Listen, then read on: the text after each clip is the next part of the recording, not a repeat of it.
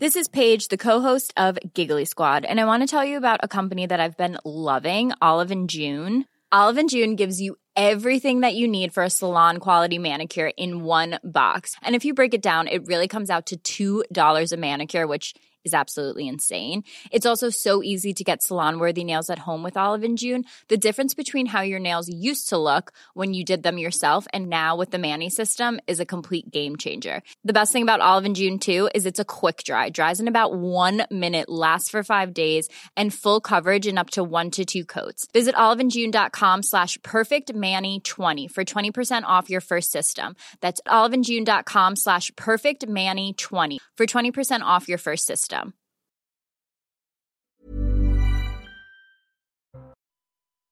20h sur CNews dans un instant, c'est euh, face à Rioufol avec Yvan Rioufol bien sûr et, et Véronique Jacquier. Mais avant cela, le point sur l'information, Isabelle Piblot. La Convention citoyenne se prononce en faveur d'une aide active à mourir, mais sous condition. Le discernement du patient et son accompagnement approfondi doivent rester essentiels. Le chef de l'État indiquera la suite qu'il entend donner à cette réflexion sur l'euthanasie. Emmanuel Macron ne s'est pas avancé publiquement sur le sujet. Il recevra demain les participants à la Convention citoyenne. Pour ou contre les trottinettes en libre service, les Parisiens ont été appelés aux urnes pour trancher sur l'avenir de ces engins accusés d'être dangereux. Quelle que soit l'abstention, Anne Hidalgo s'est engagée à respecter l'avis des électeurs. Les bureaux de vote ont fermé il y a près d'une heure. Les résultats sont attendus vers 22 heures. Et puis soulagement pour de nombreux pêcheurs, la Commission européenne renonce à interdire d'ici à 2030 le chalutage de fond dans les aires marines protégées. La mesure avait été annoncée le 21 février, suscitant l'inquiétude des pêcheurs européens. Nombreux s'étaient mobilisés pour protester ces derniers jours, notamment dans l'ouest de la France.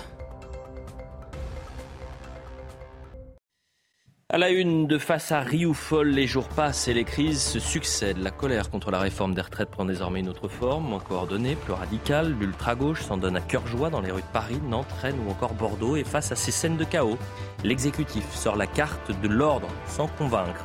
Mais à qui profite la crise? Peut-il y avoir un gagnant dans cette séquence? On en parle dans un instant. Les raisons de la colère sont multiples, mais un seul homme semble cristalliser les tensions, Emmanuel Macron. L'homme ou peut-être la fonction d'hyper-président. Certains lui reprochent d'agir seul contre tous. La première ministre exécute, à coup de 49-3. Et si le problème venait de notre Constitution, la Ve République doit-elle faire peau neuve Ou est-ce la seule chose stable dans un pays qui vacille? Élément de réponse dans cette euh, émission. Enfin, Yvan, vous recevez ce dimanche David Lisnard, maire de Cannes, président de l'Association des maires de France, à l'heure où les républicains se déchirent, marchent en ordre dispersé. Et si c'était lui, l'homme qui allait sonner le réveil de la droite, voilà le programme face à Rioufol. C'est parti avec Yvan, cher Yvan. Bonsoir. bonsoir. Véronique. Et on va commencer, puisqu'on attend d'une minute à l'autre. Ben oui, euh, David Lisnard est en retard. Il faut, il faut tout dire. Je crois que c'est un coup, comme d'habitude, d'Annie Delco. C'est la circulation. Il, est bien possible. Il est bien, possible, que ça soit cela. Mais avant cela, Parlons de la crise politique. Euh, je l'entends. Le voilà qui. Ah non, le voilà qui. J'entends peut-être les voilà qui ah, il arrive. David Lisnard arrive sur bah, notre vous faites plateau. Une de star. Monsieur le maire, merci d'être avec nous. Président de l'Association des maires de France, président du groupe politique Nouvelle Énergie, maire de Cannes.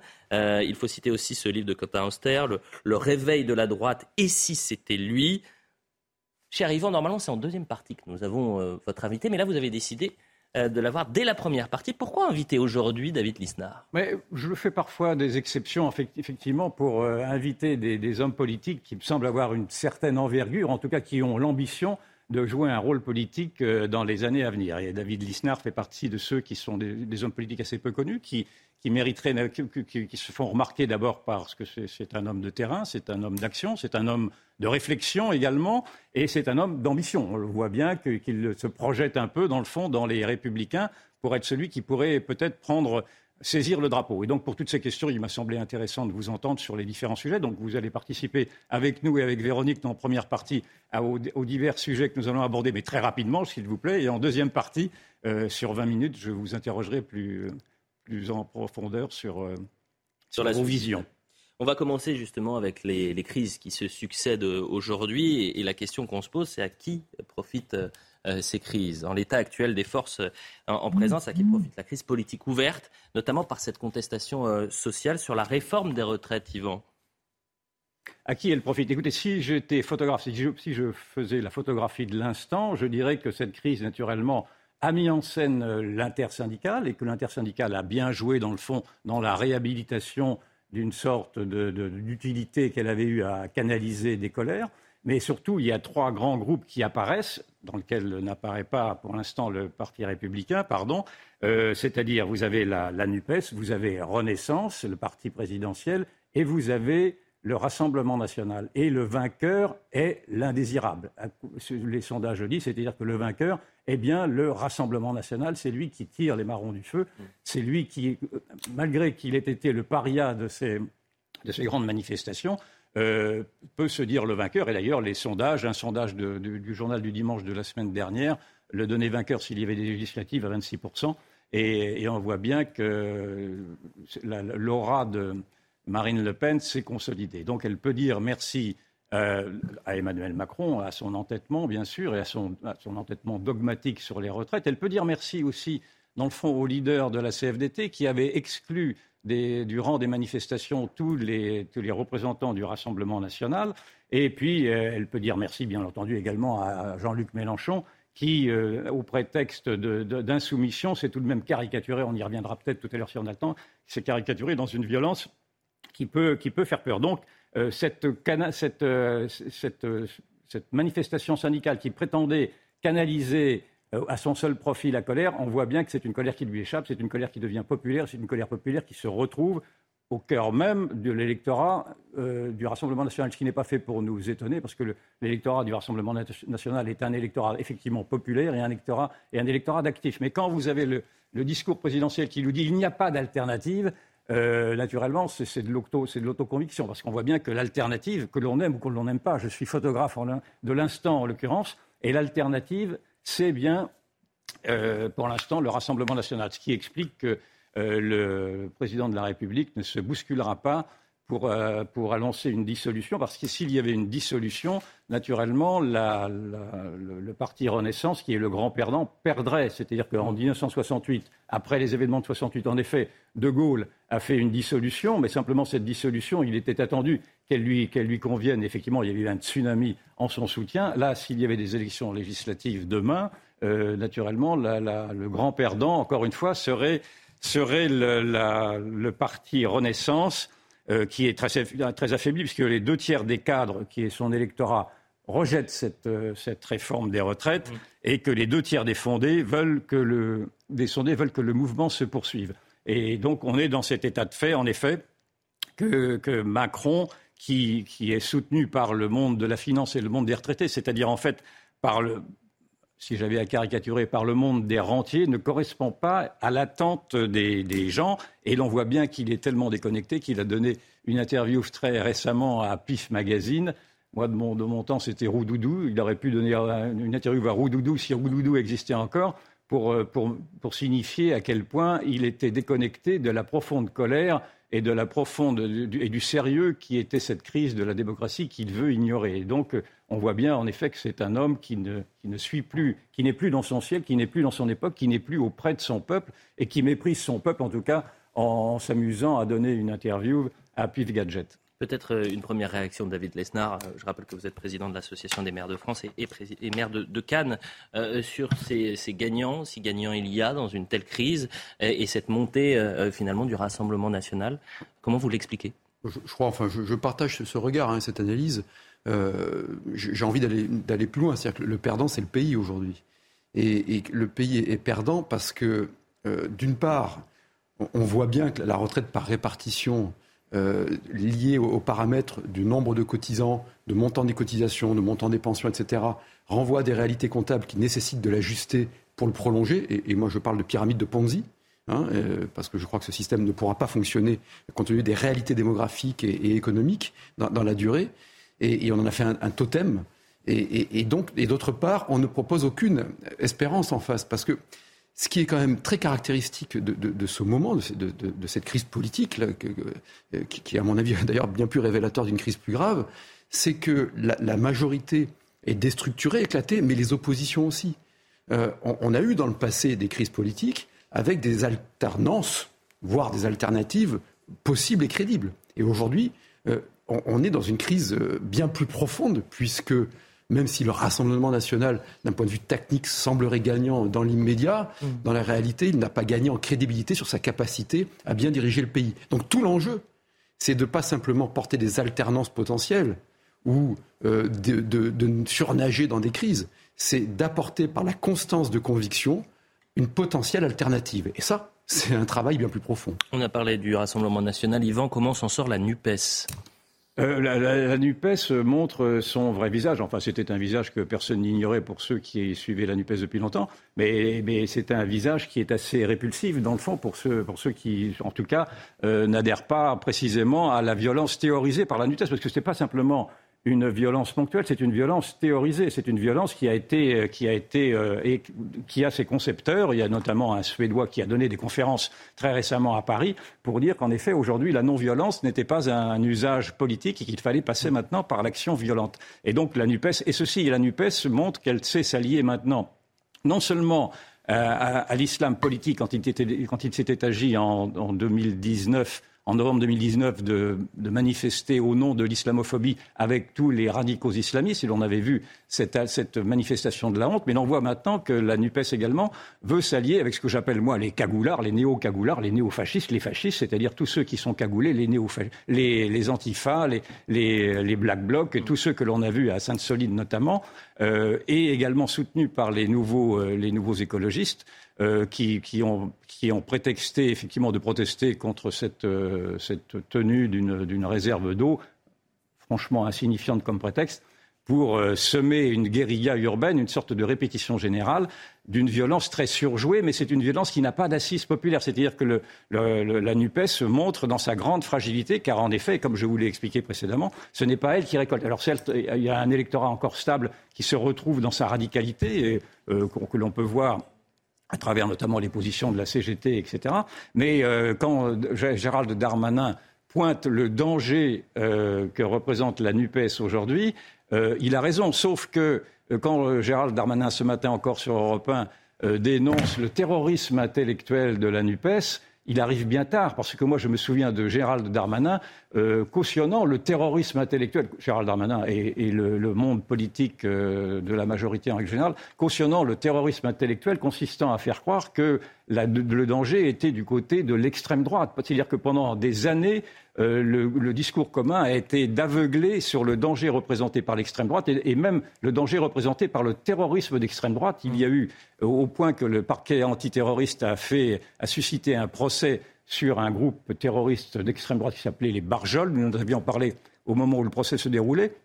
Le jugement a été donné et le jugement fait rire parce que la majorité de ceux qui étaient, qui étaient inculpés ont été, euh, ont été euh, relaxés. relaxés pardon, et que tous ceux qui avaient fait de la préventive ont été relâchés. C'est-à-dire que les, les, les, faits étaient tellement ridicules, cette bande de pieds nickelés était tellement grotesque qu'en effet, la justice n'a pu que conclure que cette, ce mouvement terroriste prétendument d'extrême droite n'existait pas. Et, de fait, aujourd'hui, l'extrême droite, si, on avait à la définir, d'ailleurs elle n'est pas définie, en tout cas devient un mouvement résiduel. Et en revanche, euh, et Darmanin et, le gouvernement et tous les autres ont fait croire que cette, euh, extrême droite-là était un danger. Au, point de, solliciter, dans le fond, les, les, votes de l'extrême gauche et de la NUPES, puisqu'en fait, c'est bien la NUPES qui a, qui a ramené ses voix lors de la présidentielle au président de la République en laissant, en laissant entendre qu'il fallait faire barrage à cette extrême droite-là, qui serait une extrême droite fasciste. Non, encore une fois, et là je me répète, mais les fascistes sont aujourd'hui à l'extrême gauche. Vous partagez ce constat, euh, David Lisnard, euh, c'est-à-dire euh, cette déclaration d'ailleurs de terrorisme intellectuel et qui est alimentée par Jean-Luc Mélenchon. C'était ce matin sur Europe 1 bien sûr, mais également sur CNews. Oui, mais c'est ministre de l'Intérieur. ce qui est dit est sourcé, hein, c'est une évidence. Euh, et, il y a une, mouvance intellectuelle qu'on retrouve d'ailleurs dans, beaucoup de domaines qui veut déconstruire, détruire, qu'on retrouve dans le wokisme, etc. Que l'on retrouve aussi dans une extrême droite qui existe quand même, hein, il, faut le, il faut le dire, mhm. euh, et qui s'attaque à l'individu non pas pour ce qu'il fait, mais pour ce qu'il est. Ça s'appelle le racisme, euh, qui est une abjection. Et, et, donc toutes ces forces identitaristes au mauvais sens du terme, elles, elles sont contraires, à mon sens, aux valeurs de, de la France. Véronique Jacquet, euh, on revient sur cette euh, crise politique. La grande question qu'on se posait dans ce premier édito, c'est à qui profite la crise? Euh, Est-ce qu'aujourd'hui, vous voyez un, gagnant là-dedans? Non, moi je ne vois que des perdants. Je suis d'accord avec, avec David Lisnard. le, grand perdant, bien entendu, c'est la France et ce sont les Français. Euh, pourquoi? Parce qu'on vit un véritable psychodrame avec cette réforme des retraites alors qu'elle ne règle rien et que le champ de la capitalisation a été complètement abandonné et n'a même pas été évoqué. Euh, parce qu'il y a de vrais sujets pour l'avenir de notre pays qui ne sont jamais évoqués, quels que soient les partis d'ailleurs. Euh, L'intelligence artificielle, par exemple, avec son lot de possibles propagandes et son lot de risques pour la démocratie, ça ne fait partie d'aucun programme politique. Il y a bien entendu la crise de la natalité qui est un corps l'air de la réforme des retraites qui n'est toujours pas sérieusement abordée, même par le Rassemblement national qui, bien entendu, capitalise sur cette crise. Mais enfin, le Rassemblement national, sur la réforme des retraites, il n'a qu'à proposer euh, la, retraite à 60 ans. C'est quand même un peu faible. Il n'y a bien entendu pas de consensus politique euh, sur une véritable euh, politique d'immigration, comme on le voit par exemple Danemark, au Danemark et en Suède, et puis bien entendu rien sur la question de la souveraineté propre à la France et la question de la souveraineté politique et énergétique hmm. qui implique de penser sur le temps long. Là, tous les partis politiques en ce moment sont aux abonnés absents. Et puis si on prend un sujet qui ce soir est d'actualité, c'est-à-dire la, la, Convention citoyenne euh, sur la fin de vie, euh, alors là, en revanche, euh, la Macronie est à mmh. l'œuvre mmh. pour constitutionnaliser ces sujets, que ce soit l'IVG ou que ce soit la fin de vie, où on va avoir sans doute un, un projet de loi euh, qui va en découdre, enfin qui va en, qui va en découdre, c'est un lapsus révélateur, qui va en, qui va en découler, alors que vous avez, alors qu'on a interrogé à peine 140 ou 170 citoyens sur le sujet, euh, et que vous avez l'ensemble des soignants euh, qui sont contre. Voilà. Donc euh, voilà où on en est. on a, on a un, gouvernement qui nous donne le sentiment d'avancer, mais moi j'ai plutôt le sentiment qu'on recule. Vous avez parlé du Rassemblement national, vous avez parlé de la NUPES, de la majorité, ça va pas plaire à David Lisnard. Vous n'avez pas encore parlé dans cette crise politique, si gagnant il y a, des républicains, Yvan Réoufol. Eh, je, m'en excuse auprès de l'éditeur, mais dans ma photographie, je ne vois pas les, les républicains apparaître. Et je ne vois pas pour l'instant, mais peut-être allez-vous allez nous convaincre, je ne vois pas de quatrième voie. C'est-à-dire qu'il n'y a pas de place pour l'instant euh, pour les républicains à, à, côté de la NUPES, à côté de Renaissance et à côté du Rassemblement national. Non seulement il n'y a pas de place, mais on a vu que les républicains s'étaient déchirés euh, devant nos yeux, puisque certains d'entre eux ont voté la censure et d'autres ne l'ont pas voté. On peut imaginer que s'il y avait un référendum d'initiative partagé, euh, les, républicains se, déchireraient encore davantage pour savoir s'ils auraient à soutenir cette réforme des retraites ou au contraire à la rejeter. Et, l'on voit que, et Rotaillot le dit bien dans le fond, qu'il y a un manque de, travail idéologique, il y a un manque de, comment dit-il, il y a, il faut qu'ils renouvellent leur logiciel euh, afin d'avoir une pensée qui soit en tout cas une pensée euh, cohérente. Et cette cohérence-là échappe pour l'instant, en tout cas, à l'observateur que l'on est, que je suis. Et, donc, euh, on se demande, bien entendu, ce que les RN vont pouvoir devenir. Euh, sachant qu'une partie des RN a été également très réti... des, des, LR. Ah, lapsus DLR, DLR, Une partie des LR, c'est mon lapsus, sont en effet euh, très réticents à rejoindre le Rassemblement national qui se pose malgré tout, enfin c'est comme ça que je le vois, maintenant comme étant le socle qui pourrait théoriquement rassembler toute cette droite qui est aujourd'hui dispersée. Donc euh, il sera intéressant de savoir si vous, vous soutenez encore ce cordon sanitaire ou si vous le trouvez utile ou si vous êtes prêt dans le fond dans, le cadre d'une précipitation d'élection, à, jouer une union nationale qui, consisterait, en l'occurrence, dans le fond, à aller à Canossa, c'est-à-dire à, accepter euh, une main qui pourrait être tendue si, si, du moins le Rassemblement national sort de son bunker, parce qu'il y a aussi quand même un enfermement intellectuel du Rassemblement national que je ne nie pas, si le gouvernement national acceptait de tendre des mains. Il faut que je réponde rapidement à ça. Oui, c'est oui. on, y reviendra en deuxième, on y reviendra en deuxième partie, je vous non, mais, si vous voulez, là-dessus, moi, je raisonne absolument pas comme ça. Euh, je, je, je, pense que de toute façon, les circonstances du pays, la déliquescence est, est, est tellement prononcée qu'il faut absolument arriver, et la politique, c'est comme beaucoup de choses dans la vie, c'est de recréer une espérance. Aujourd'hui, une absence d'espérance. On le voit bien sur les retraites. Je parle, moi, de sado-réformisme. On, dit aux gens, ça va être douloureux, mais il faut le faire. sans montrer la finalité. C'est même pas une finalité comptable, puisqu'on a vu que qu'on ne répondait pas à une finalité comptable. Donc pour parler clair, moi, tout, ce que vous dites là, tous ces plans fictionnels, me, paraissent beaucoup trop compliqués. Je crois qu'à un moment donné, il faut arriver avec ce que l'on est, avec un corpus, avec une densité. C'est ce que n'a pas su faire LR, ce que nous n'avons pas su faire, parce que je fais partie de, ce parti, et on l'a vu à la présidentielle, on part de 70%.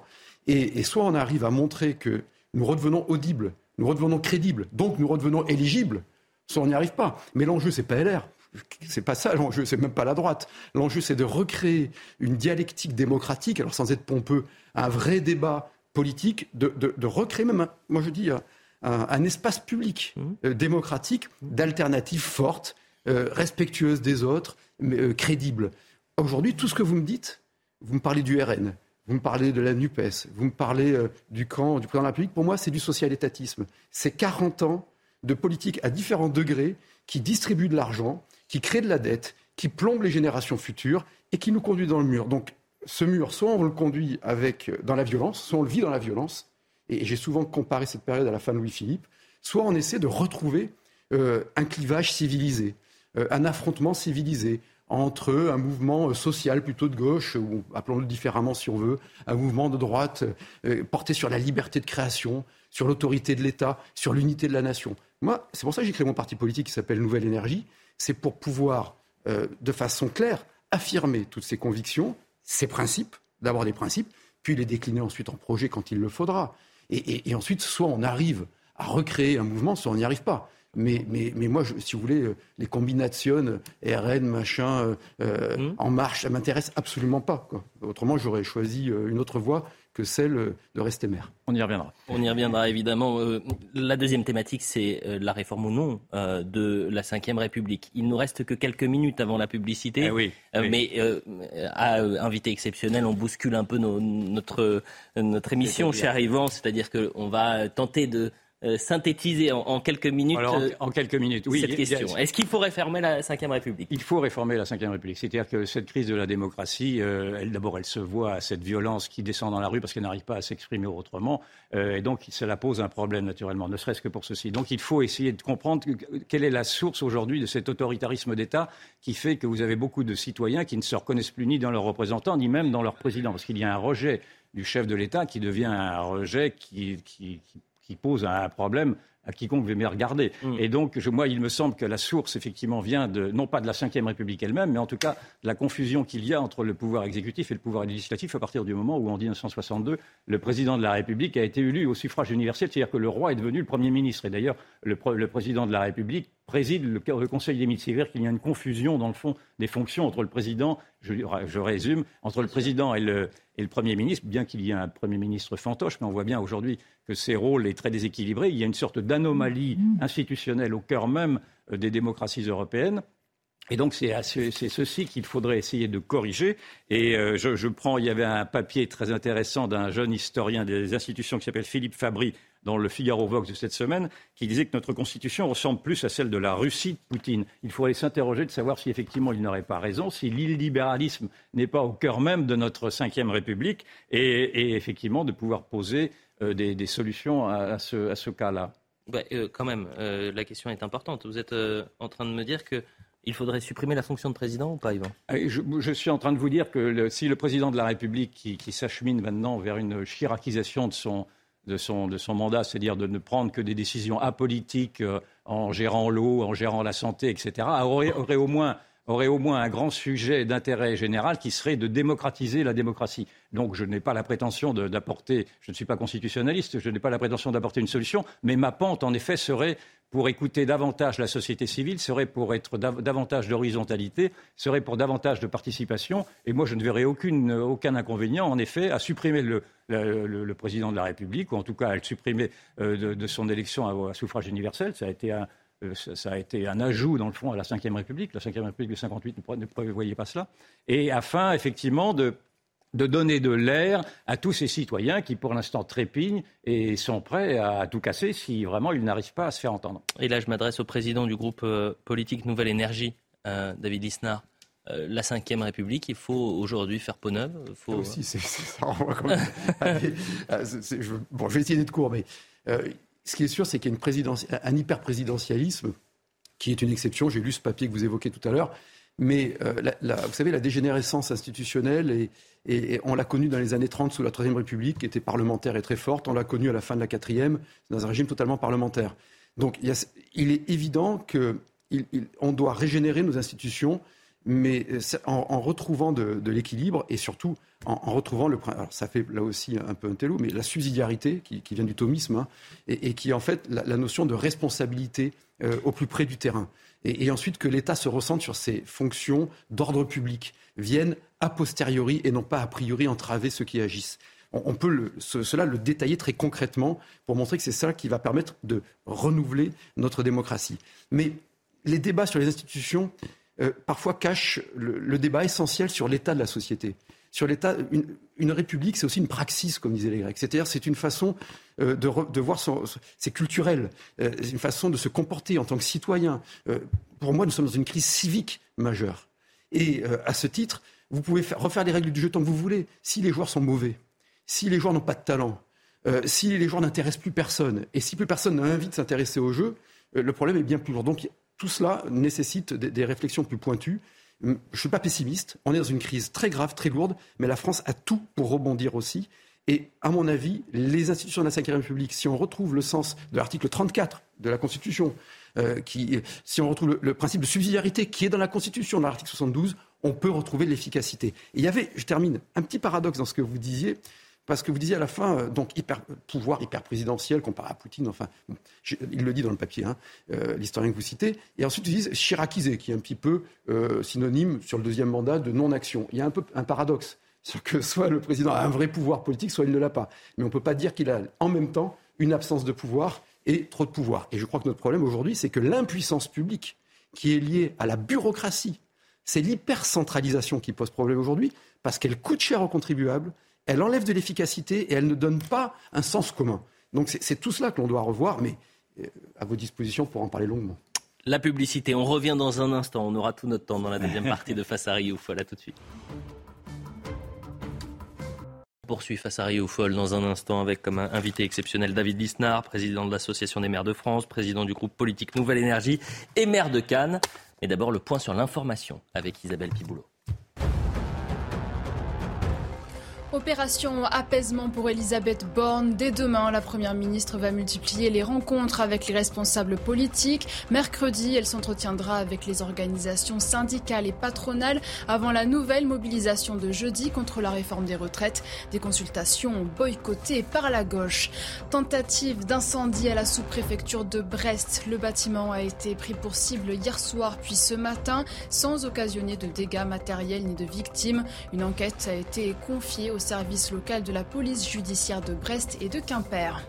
Et puis en Russie, explosion dans un café de Saint-Pétersbourg. Un blogueur militaire russe de 40 ans a été tué dans le nord-ouest de la Russie. Au moins 25 personnes ont été blessées, 19 sont hospitalisées. Selon les premiers éléments de l'enquête, le drame a été provoqué par un engin explosif. La seconde partie de Face à Rio Folle, toujours avec Yvan, bien sûr, Véronique est présente, et David Lisnard, président de l'Association des maires de France, président du groupe politique Nouvelle Énergie et maire de Cannes. Il y a aussi cet ouvrage euh, qui est sorti en 2023 de Quentin Auster, Le réveil de la droite. Et si c'était lui Yvan, c'est à vous pour l'interview. J'aimerais tout d'abord savoir avoir votre diagnostic sur ce que nous vivons actuellement. Est-ce une crise sociale? Est-ce une crise politique? Est-ce une crise démocratique? Est-ce une révolution? Comment voyez-vous ce moment-là? Les trois crises que vous avez évoquées sont, réelles. Euh, je pense qu'on est vraiment dans une crise euh, civique et je crois qu'on est dans une crise de système. Euh, en 1958, il fallait en finir avec le régime des partis, puisqu'il n'y avait plus de véritable alternative politique, il y avait des arrangements. Et aujourd'hui, je crois qu'il faut en finir avec le système des, technocrates, si je devais le dire de façon assez, simpliste. C'est-à-dire qu'on a l'impression que, quelles que soient les alternances, euh, les politiques sont assez molles et, se ressemblent, et que finalement le choix démocratique se réduit. Nous sommes dans une crise civique euh, qui se traduit par des taux d'abstention records à toutes les élections, qui se traduit euh, au-delà de l'abstention par une atonie, une indifférence parfois, qui est peut-être la, chose la pire, qui se traduit aussi par de la violence, qui est souvent proportionnelle à la vacuité du propos, la violence sur les réseaux sociaux, du dénigrement, de la violence physique. On, l'a vu avec les pratiques d'extrême gauche que, vous soulignez tout à l'heure. Donc, euh, face à cela, euh, la démocratie étant le pire des systèmes après tous les autres, disait Churchill, euh, notre, devoir, quand je dis notre, c'est de citoyen, hein, notre devoir civique est considérable. Et, il faut y remédier de façon circonstancielle, conjoncturelle, en rétablissant l'ordre public. Ça, c'est la condition sine qua non de toute liberté, de toute expression, de toute civilisation digne de ce nom. Mais c'est bien plus profond. Euh, on est face. Euh, il, faut. Euh, je parlais d'espérance tout à l'heure, c'était pas anodin comme terme. Mmh. c'est quand l'espoir disparaît que. Et c'est toute la, tradition d'ailleurs chrétienne et, gaulliste que l'espérance peut, poindre hein, quand on n'y croit plus.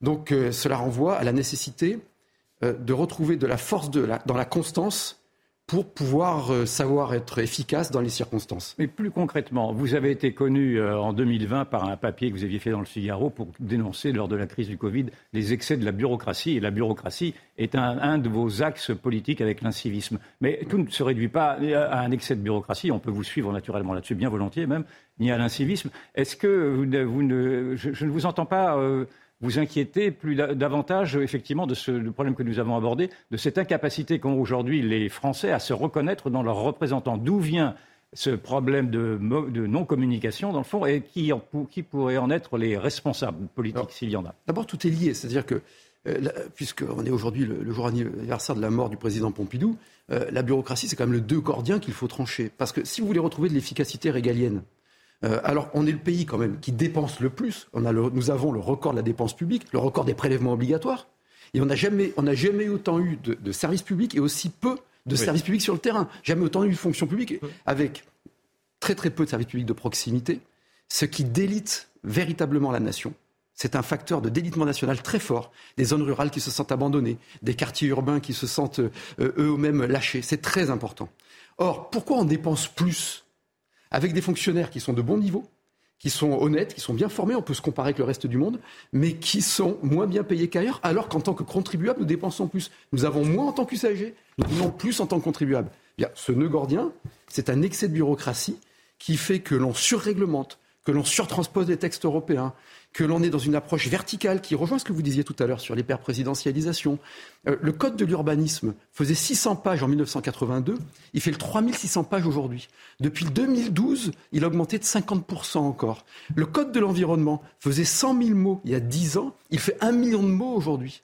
Euh, je peux vous dire que je reprends ma casquette non plus de président de parti, mais de, président des maires de France, donc de façon transpartisane, euh, tout le spectre politique. Tous les maires vous le diront, de gauche, de droite, de zones urbaines, rurales, etc. Nous sommes étouffés par cette bureaucratie. Moi, je l'ai vécu en entreprise, je le vis encore plus euh, dans, dans, une mairie. Et, ce n'est pas abstrait, parce que ça crée de l'injustice, ça crée de l'inefficacité, ça, détruit des libertés, ça amplifie des fractures. Ensuite, le grand défi, c'est un défi éducatif.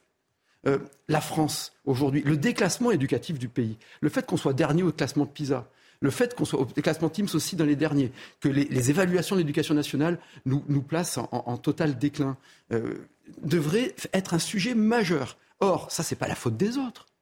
C'est notre responsabilité.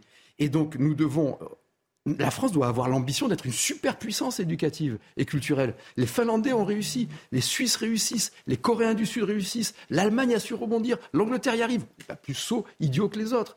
Et donc tout cela de, la performance publique. Et, on a opposé en France de façon, à mon avis, euh, un peu absurde, la performance et les grandes visions, les grands idéaux. Il faut une vision, il faut des principes, faut une France souveraine, vous le disiez tout à l'heure. Il faut une France qui se projette, mais vous ne pouvez pas le faire sans un, appareil d'État performant. Donc c'est fondamental. Vous, pensez que c'est la 23e loi sur l'immigration qui va régler le problème de l'immigration?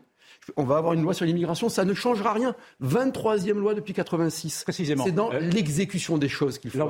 L'ancien ambassadeur M. Brochant, je, je connais bien sur euh, France Culture hier, et il a fait le lien euh, très osé pour un ancien ambassadeur, un lien que je soutiens, entre l'asphyxie des services publics et une immigration de peuplement qui n'a pas, pas financé préalablement ces services publics et qui vient pour en profiter. Est-ce que vous feriez également ce lien également dans l'asphyxie des services publics avec cette immigration de peuplement-là? Ambassadeur et ancien patron de la DGSE. Et ancien patron de la DGSE. Et un, homme brillant. Ce, que dit, ce que dit Pierre Brochant, c'est qu'on a une immigration massive, et, et là-dessus il a raison, on n'a jamais eu autant d'immigration qu'actuellement. Et que cette immigration, pour des raisons sociales notamment, est, très consommatrice d'espace public, donc elle, elle, engorge les services publics. C'est une part d'explication. Moi, je, voudrais juste vous interpeller aussi sur le problème de l'émigration, dont on ne parle jamais. C'est-à-dire le nombre de talents, et pas simplement de jeunes diplômés, très diplômés, qui partent, qui aiment la France, mais qui au bout d'un moment se disent mais pourquoi revenir dans un pays en tel désordre? Où, on, stigmatise, où on culpabilise la réussite ou le mérite, mais aussi des jeunes autodidactes qui sont des débrouillards, qui sont souvent des très bons patrons, des patrons de PME ou des patrons de grandes boîtes, qui vont ailleurs pour monter des restaurants, des établissements, et, qu'on ne voit plus ou qu'on voit de moins en moins. Ça, ça devrait nous interpeller. Nous avons tous les atouts en France pour rebondir. On a, notre pays est, dans, est, véritablement pétri d'une grande histoire. On a de grands chercheurs encore aujourd'hui, mais ils s'en vont. L'émigration, le départ de nos mathématiciens, de, nos start-up, on a plein de start-up formidables en robotique, on n'a pas un ETI en robotique. on les trouve en Angleterre, on les trouve au Japon, on les trouve en Chine, on les trouve aux États-Unis. il est là le problème. Donc, c'est bien au-delà du peuplement. Oui, il y a une problématique d'immigration et il faut euh, évidemment, dans l'intérêt même des immigrés. Il faudrait la réduire de combien? Pierre Brochand il faut diviser par 10, je sais pas, diviser par 5, qu'importe, il faut une immigration choisie. C'est un des grands droits d'un peuple que de choisir son peuplement. Euh, ceci étant, euh, et, c'est même l'intérêt des immigrés, qui viennent souvent pour des bonnes raisons, c'est-à-dire soit pour fuir la guerre, soit pour chercher la prospérité. Et beaucoup d'immigrés cherchent, contrairement à ce qu'on pense, ne cherchent pas forcément un tuyau social, autrement ils n'iraient pas en Angleterre, aux États-Unis ou ailleurs. Hein. Mais euh, la quantité d'immigration depuis quelques années ne permet plus l'assimilation, ne permet plus la transmission d'un substrat. Et quand vous avez à la tête de l'État des personnes qui ne croient plus en la culture française, qui vous disent que la culture française n'existe pas, comment voulez-vous accueillir, transmettre et respecter non seulement euh, l'idéal des Capétiens, mais l'idéal des républicains?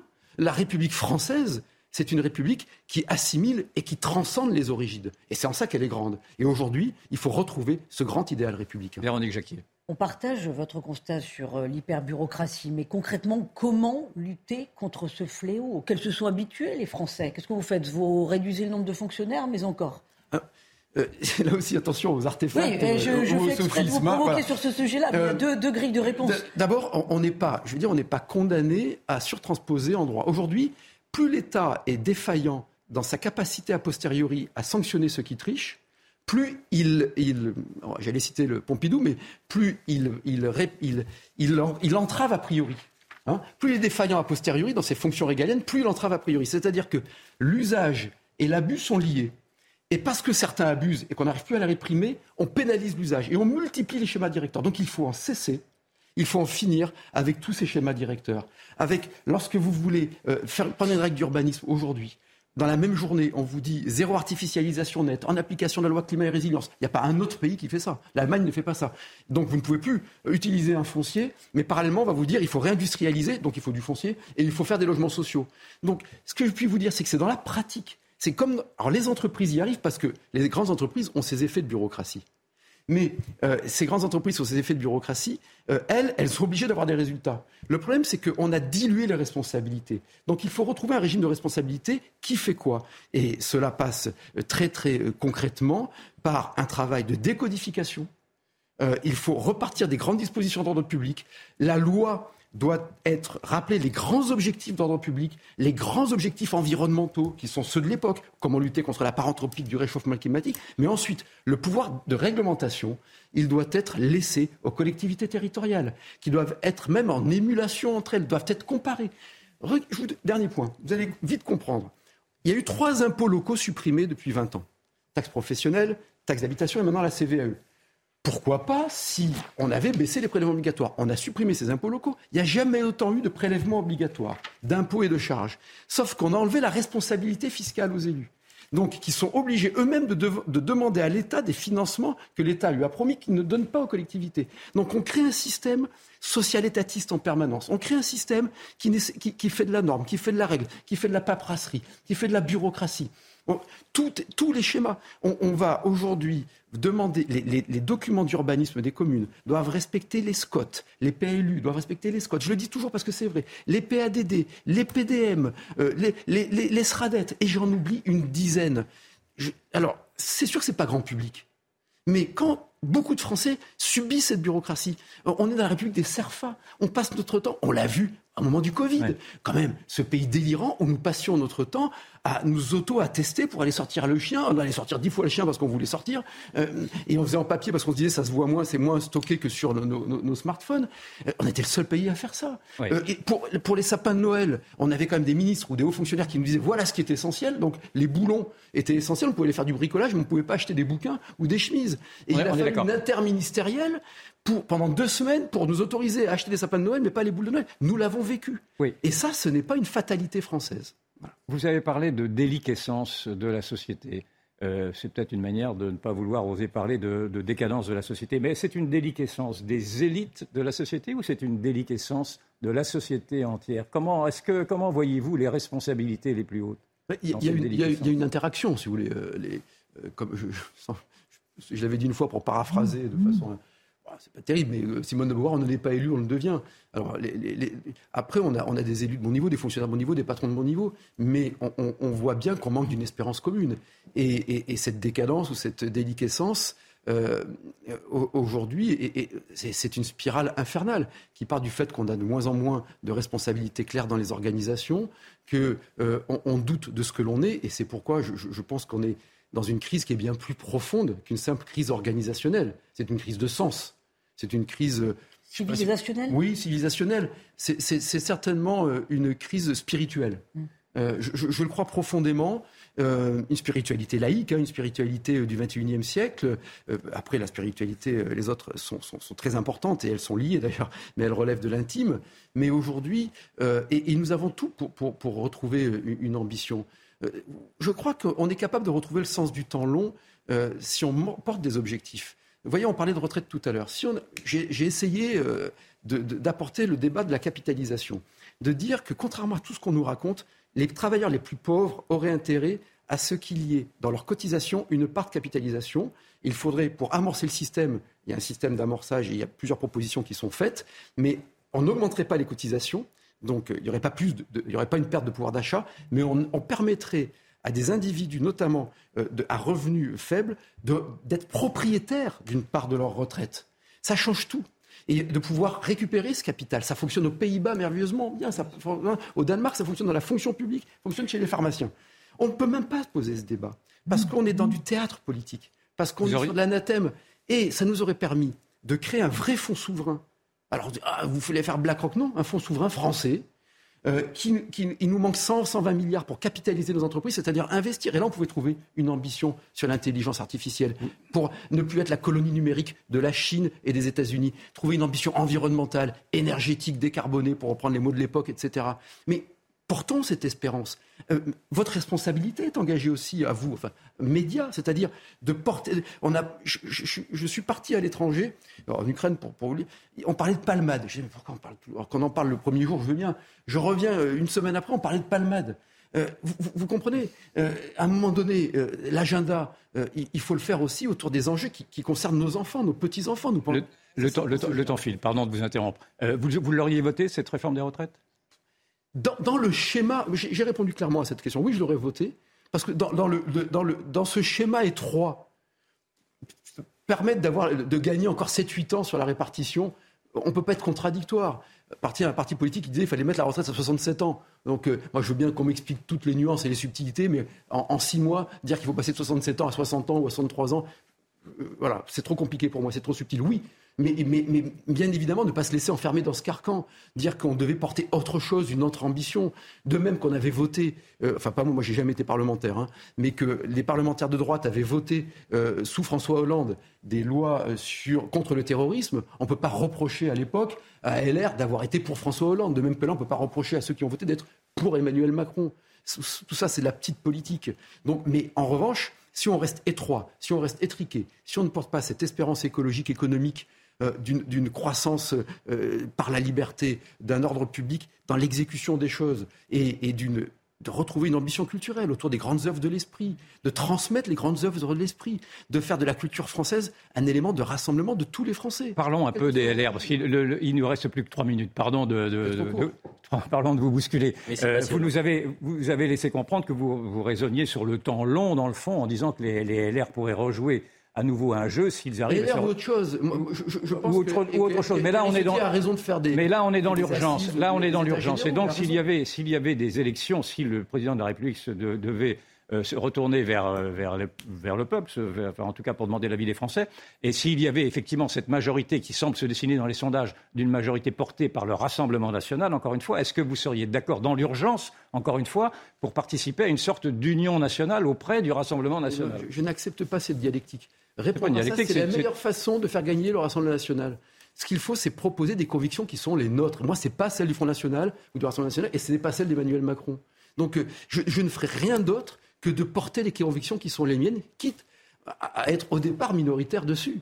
Mais les convictions qui sont, les miennes euh, sont celles d'une France euh, forte, d'une France euh, qui s'industrialise, d'une France qui, qui, enfin s'attaque à la matrice des dépenses publiques.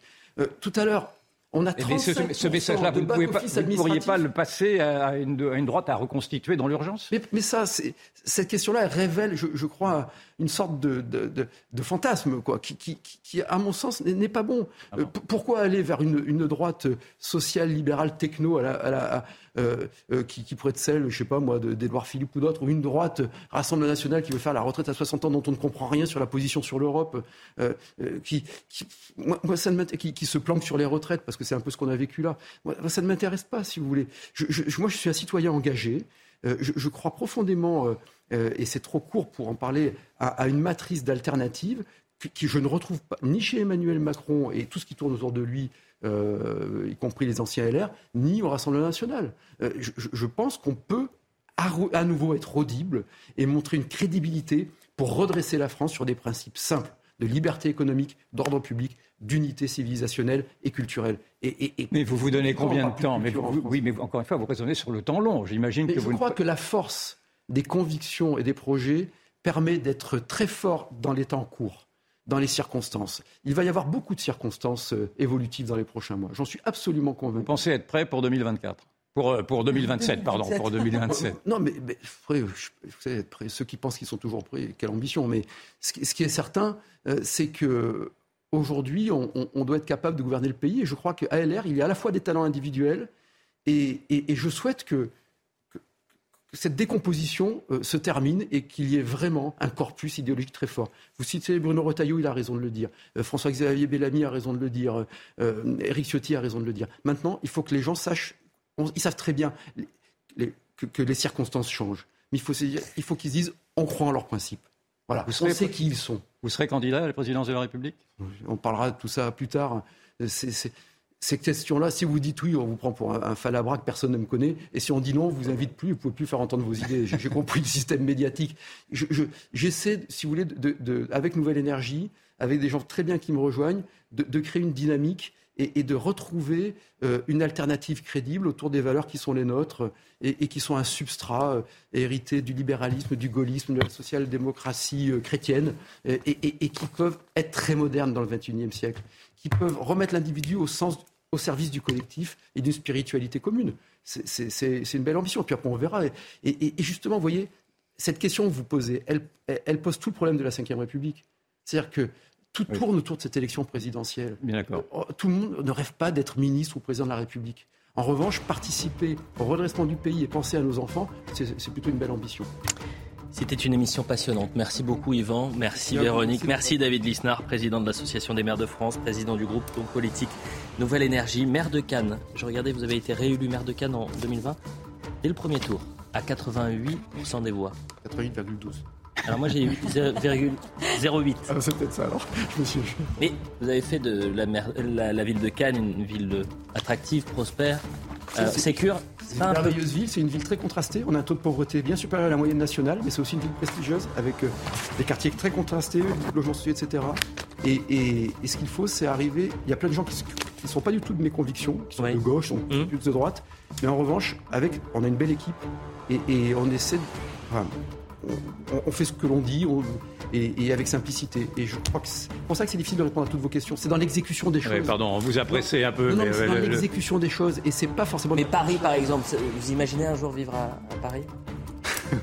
J'ai déjà vécu à Paris. Merci à tous les trois. La se poursuit sur CNews. Hi, I'm Daniel, founder of Pretty Litter. Did you know cats tend to hide symptoms of sickness and pain? I learned this the hard way after losing my cat, Gingy. So I created Pretty Litter, a health monitoring litter that helps detect early signs of illness by changing colors, saving you money and potentially your cat's life. Pretty Litter is veterinarian developed, and it's the easiest way to keep tabs on your fur baby's health right at home. Go to prettylitter.com and use code ACAST for 20% off your first order and a free cat toy. Terms and conditions apply. See site for details.